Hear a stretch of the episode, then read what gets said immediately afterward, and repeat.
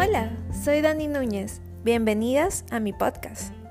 Este es un espacio de motivación y lifestyle.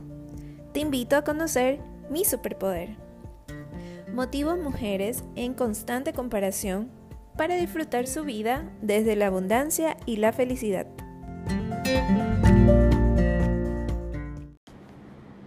Este es el capítulo 2. ¡Se me salió la rodilla! Sí, se me salió mi rodilla. Hoy te cuento cómo llegué a este punto justo tres días antes de viajar a Europa para hacer mi máster. Te pregunto, ¿qué sueño tienes que quisieras cumplir pronto? Sí, aunque sea ese sueño que se te hace entre comillas inalcanzable. Y ahora, ¿qué tal si te pregunto, ¿has notado que cuando estás trabajando en ello hay ciertas trabas en el camino? Muchos nervios de por medio y hasta te podrías estar convenciendo, si es que ya no lo hiciste, que no lo mereces, que estás muy por las nubes y mejor tienes que ser realista. Pues bien, te cuento que un día hace cinco años, justo después de mi graduación de la universidad, estuve de regreso de mi Eurotrip soñado con mi grupo de amigos. Me tuve que regresar unos días antes, ya que antes de recorrido, ya que por temas de vacaciones laborales solo contaba con 15 días y me regresé solita. Primera vez que me subía a un avión solita.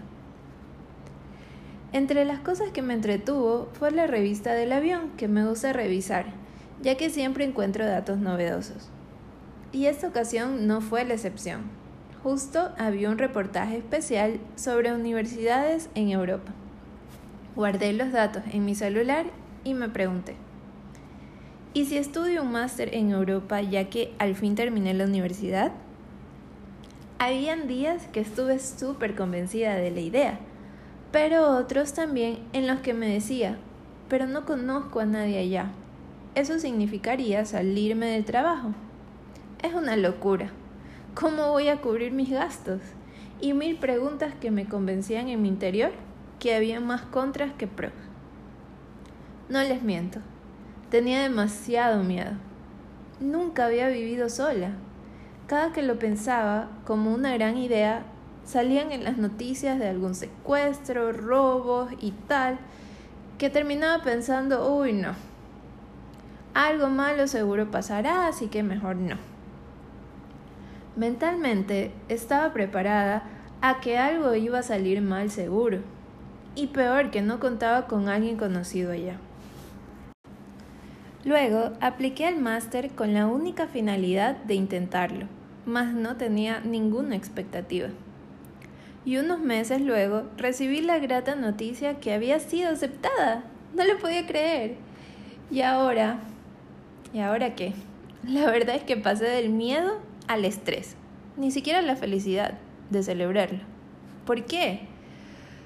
Porque había que dar un anticipo fuerte para el pago de la universidad, tenía que solicitar mi visa, conseguir un departamento, conseguir financiamiento.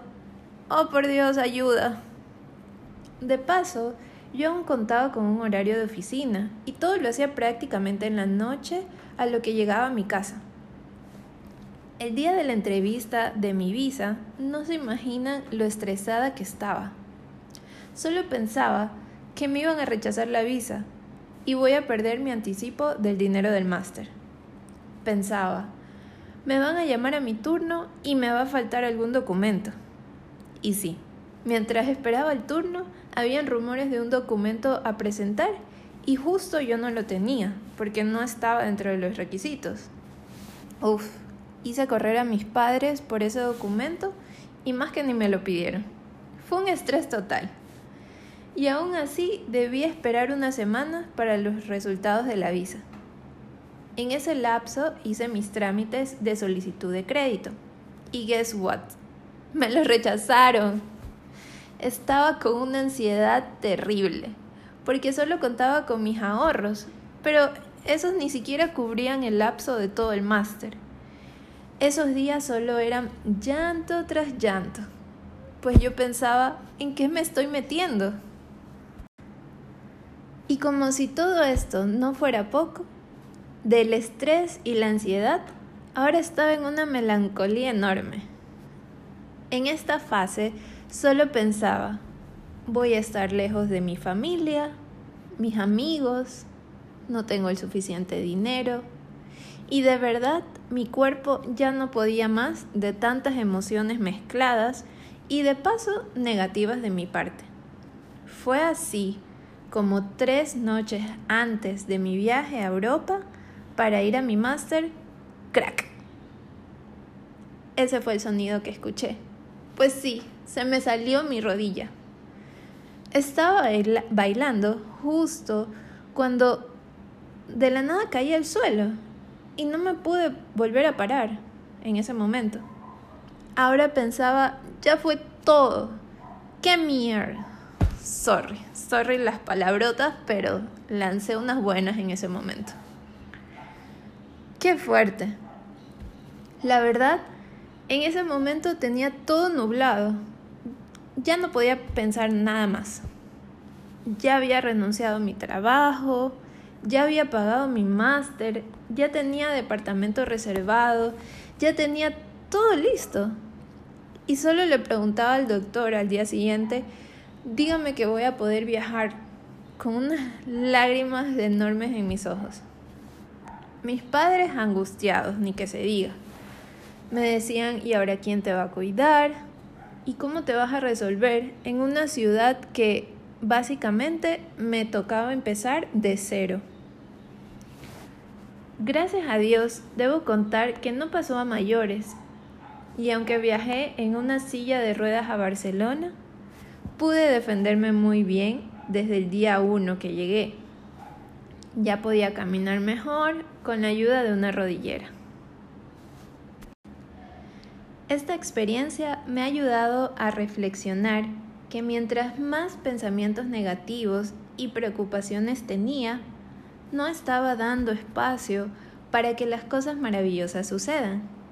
Porque sí, la vida sí tiene un plan maravilloso para nosotros. Y no porque se vea inalcanzable, significa que te va a ir mal o que no lo vas a lograr. Con esto también quiero recalcar que los procesos no son necesariamente iguales a como yo o alguien más los vivió, pero sí enfocarnos en que tú tienes el poder de disfrutar el camino y no hacerte las traginovelas de que algo malo pasará. Si crees en eso, o al menos lo llegas a pensar, eso mismo atraerás. Hay trabas de por medio.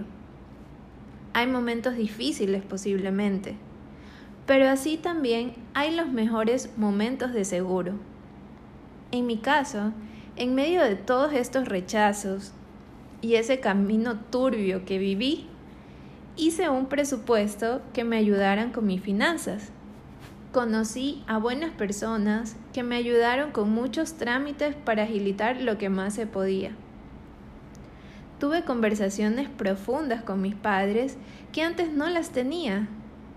Tomé clases de buceo, PADI, y enfrenté a uno de mis más grandes miedos, que es la profundidad y la grandeza del mar.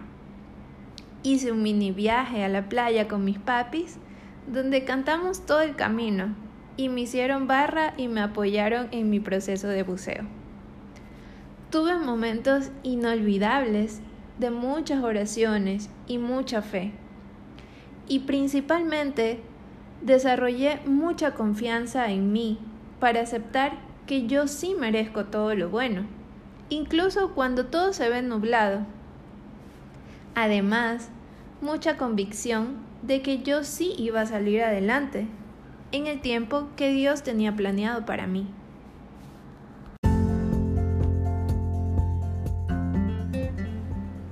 De ahora en más estaremos conectadas y te seguiré contando varias anécdotas a lo largo del camino hablando de temas a que te motiven a sentirte conectada con tus más grandes sueños y anhelos, así como de diferentes temas de lifestyle.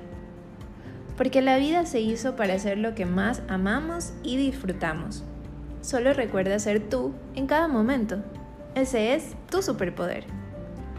Un abrazo enorme, gracias por escucharme y me puedes encontrar en mi Instagram arroba daninunes.m hasta la próxima.